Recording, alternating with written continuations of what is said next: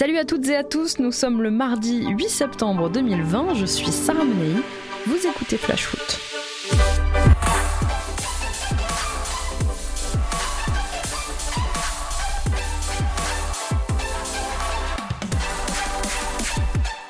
Le fait du jour, c'est cette sortie de Leonardo très en colère hier soir au micro de l'After sur RMC. Je le trouve complètement inacceptable.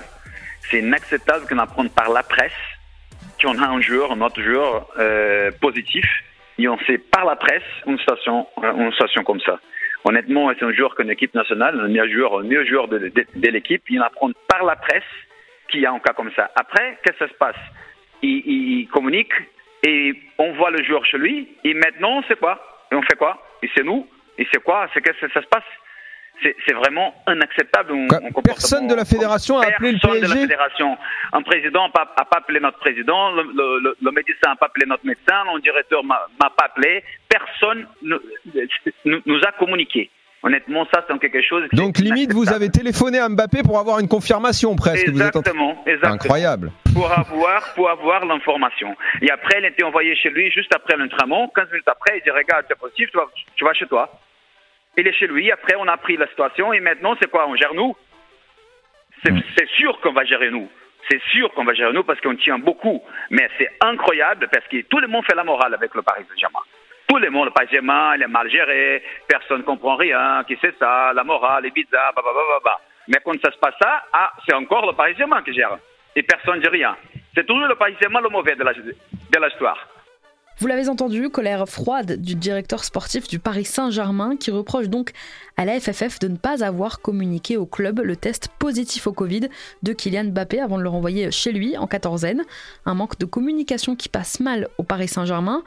Les nerfs sont tendus à Paris et ça se comprend parce que si on fait le compte, après Neymar, Angel Di Maria, Leandro Paredes, Marquinhos, Mauro Icardi et Keylor Navas, eh bien Kylian Mbappé est le septième joueur du PSG à être testé positif au Covid, obligé de jouer deux rencontres en quatre jours, d'abord jeudi soir à Lens avant de recevoir l'OM dans le classique de la Ligue 1 dimanche soir au Parc. Eh bien Paris va devoir faire front pendant cette période difficile. Pour son retour en Ligue 1, le 11 parisien que choisira Thomas Tuchel sera forcément un peu moins sexy que prévu. Les internationaux allemands Draxler et Kerrer ont terminé leur rassemblement depuis dimanche soir.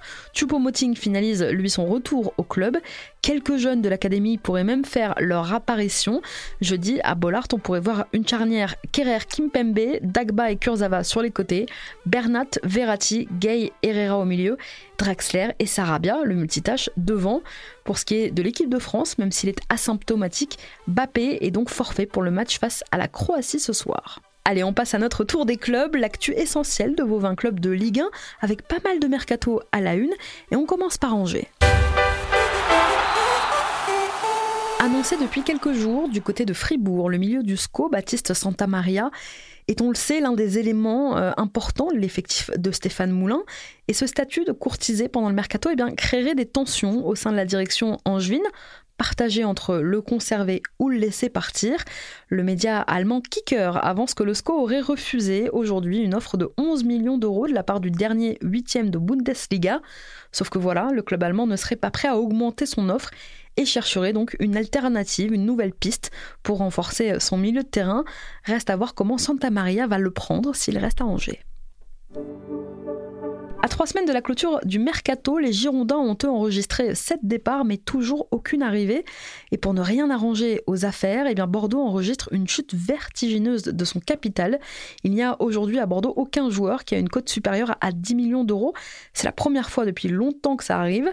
Alors le club s'est déjà séparé de ses plus fortes valeurs sur le marché et aujourd'hui ben, les joueurs les plus cotés sont Sabali 8 millions d'euros, Pablo estimé lui aussi à 8 millions d'euros ou encore Rémi Houdin 7 millions d'euros.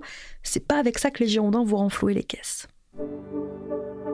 Courtisé par le RC et par les Glasgow Rangers cet été, le milieu Aris Belkebla a finalement prolongé son contrat avec le Stade brestois.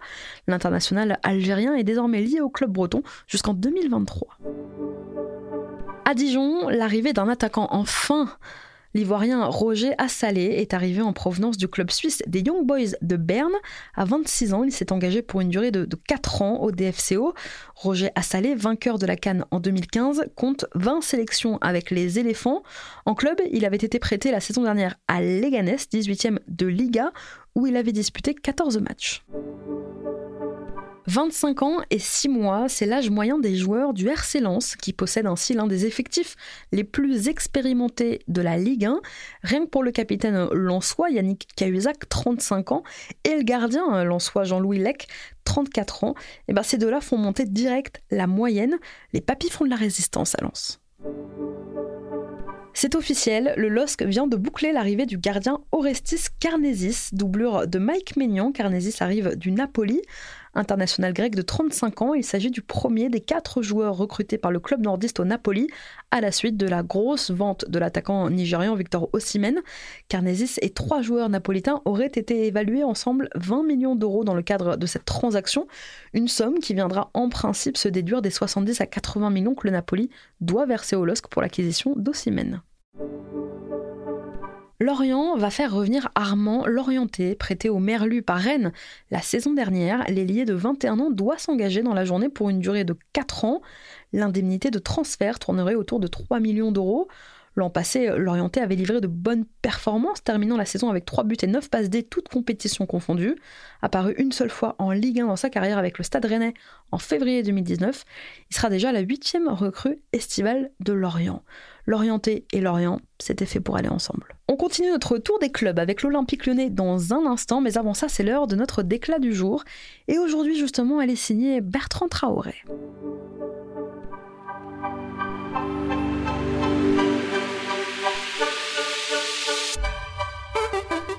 Après Jeffren Adélaïde, c'est Bertrand Traoré qui met un coup de pression à l'Olympique lyonnais.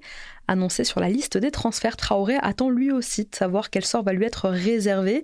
L'attaquant burkinabé présent à Ouagadougou cette semaine pour parrainer un tournoi est sorti du silence dans les colonnes d'un média local. Si ma situation à Lyon ne change pas, je ne peux pas rester tout le temps sur le banc. J'ai besoin de jouer, je n'ai pas de temps à perdre. Je ne suis plus un joueur de 18 ans. On verra bien ce qui va se passer. Alors, en plus d'évoquer sa situation, Bertrand Traoré a parlé de sa relation aussi avec son entraîneur, Rudy Garcia. Quand le coach est arrivé, dès le début, les choses étaient claires. Il m'a mis deux matchs de suite sur le banc. Le troisième match, j'étais en tribune. Je ne dirais pas que le message était très clair, mais il était assez clair. Il a ses préférences, il fait ses choix. Alors peu utilisé durant le Final 8 de Ligue des Champions à Lisbonne, pas utilisé non plus lors du premier match de la saison en Ligue 1, Bertrand Traoré en a gros sur la patate et ça fait un dossier de plus à gérer pour Juninho. Allez, on reprend notre tour des clubs et justement, on part à Lyon.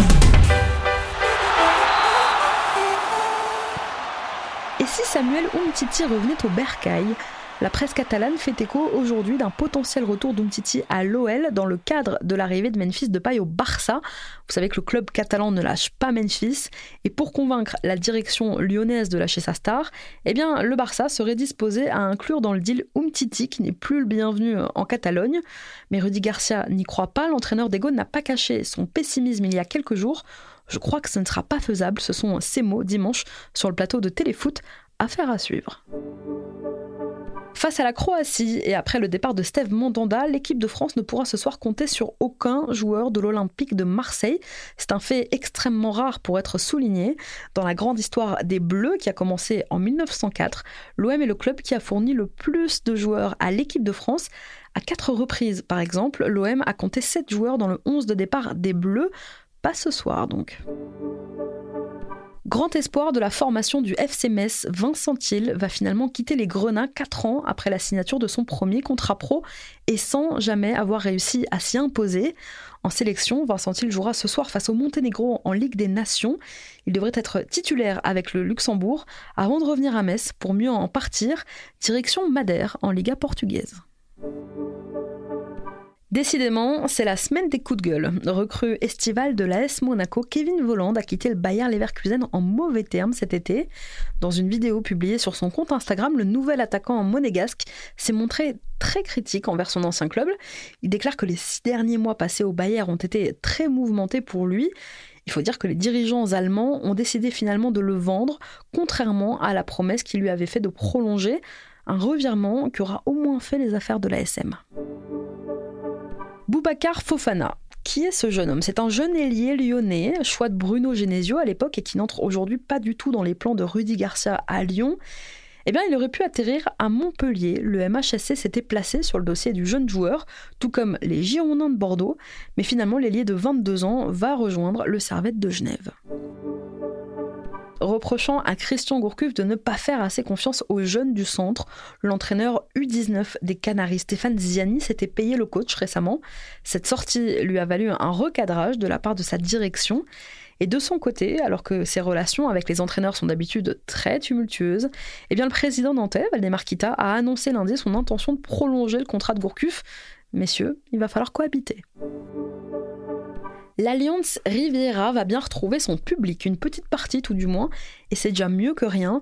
Après le premier match à huis clos face à Lens, le gym accueillera le Paris Saint-Germain dimanche 20 septembre devant une partie de ses abonnés qui ont été sondés par mail depuis ce week-end. Alors les abonnés avaient le choix entre poursuivre le huis clos face aux Parisiens pour éviter de devoir sélectionner parmi les 7200 abonnés que compte aujourd'hui le club, ou bien le retour du public mais dans une limite, limite d'une jauge fixée à 3600 spectateurs. À 85%, les abonnés ont donc voté pour le retour au stade. Ouais, vous avez bien entendu, ils ont voté. C'est une première en Ligue 1. Ce sont les supporters eux-mêmes qui prennent la responsabilité des modalités de retour au stade. Formule du premier arrivé, premier servi. Et ceux qui n'auront pas eu la chance d'avoir un billet pour le 20 seront prioritaires pour le match d'après face au FC Nantes. Les ultras de la Populaire Sud ne seront en revanche pas présents, le groupe euh, restant sur sa position prise début août de ne pas revenir au stade tant que les restrictions n'auront pas été levées. Avant de vous donner des nouvelles de Nîmes, c'est l'heure comme tous les mardis de notre rubrique Food Business.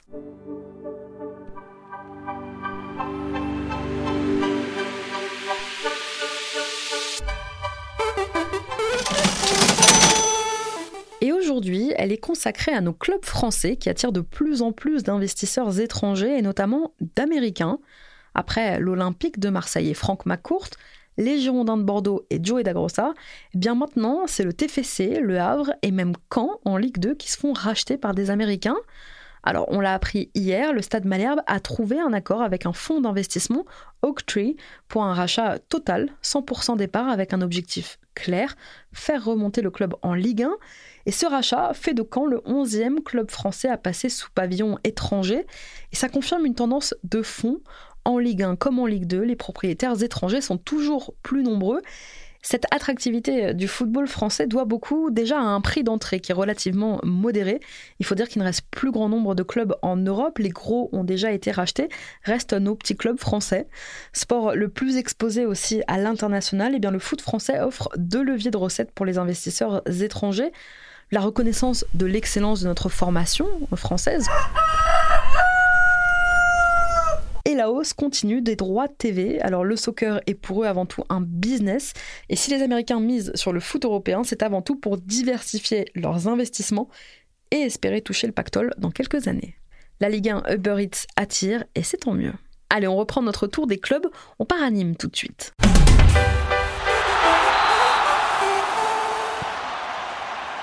Une belle initiative à Nîmes et dans toute la Ligue 1 à l'occasion de la troisième journée de championnat. L'ensemble du football pro va se mobiliser pour soutenir et remercier tout le personnel soignant qui a œuvré tout au long de la crise sanitaire qu'on vient de connaître. Au Costières et dans les autres stades, une minute d'applaudissement sera orchestrée à l'issue du protocole. Les capitaines seront eux invités à porter un brassard supporter de soignants. La LFP et les clubs professionnels relayeront sur leurs réseaux sociaux, site internet et dans les stades un clip vidéo avec des messages de remerciement des joueurs. Une très belle initiative. Avant de quitter les Bleus, hier, Bappé faisait du lobbying pour le Paris Saint-Germain. Alors en plus de rendre beaucoup de services sur le terrain, eh bien Mbappé serait aussi très actif en coulisses, euh, vantant régulièrement les mérites du projet parisien à ses coéquipiers en bleu pour les convaincre de rejoindre la capitale. Mbappé jouerait les entremetteurs, notamment auprès d'Eduardo Camavinga, qui intéresse déjà Paris, et de Lucas Hernandez, le joueur du Bayern. Futur directeur sportif, Kiki? Rennes, sur tous les fronts du mercato, lance aujourd'hui l'opération Jeffrey Adélaïde. Lyonnais depuis seulement un an, le milieu de 22 ans s'était rapidement blessé la saison dernière. Il est revenu de sa rupture des ligaments pour la finale de la Coupe de la Ligue et le Final 8 au mois de juillet à Lisbonne, mais il n'a obtenu que très peu de temps de jeu, laissant place à une grande frustration. Eh bien, selon l'équipe, le club breton s'apprête à formuler une offre de 20 millions d'euros, une somme très probablement insuffisante pour convaincre la direction lyonnaise, qui l'avait acheté, je vous le rappelle, à Angers 25 millions d'euros il y a un an. Mais le contact est en tout cas établi. Florian Maurice, l'ancien chef de recrutement de l'OL, aujourd'hui à Rennes, n'aurait jamais rompu le lien avec le joueur. S'appelait Rennes Adélaïde et jouer à Rennes, l'histoire est en marche. Il n'entrait plus du tout dans les plans de Claude Puel. Loïs Diony va quitter le Forest dans les prochaines heures. Les négociations entamées depuis plusieurs jours ont abouti hier soir, tard. Arrivé à Saint-Etienne il y a trois ans, Diony va signer avec le SCO d'Angers pour une durée de trois ans. Les Verts le laissent partir libre, mais réclameront un pourcentage à la revente. Les supporters du Racing vont être déçus. La préfète du Bas-Rhin, Josiane Chevalier, l'a annoncé hier. Elle n'accordera finalement aucune dérogation au Racing pour le prochain match à la Méno. Après y avoir réfléchi pendant un temps, elle a finalement annoncé que le club alsacien ne pourra pas accueillir plus de 5000 personnes pour la réception de Dijon. Ce sera le dimanche 20 septembre. Merci à tous d'avoir été avec nous. C'était Sarah Menei. Vous écoutiez Flash Foot. On se retrouve demain.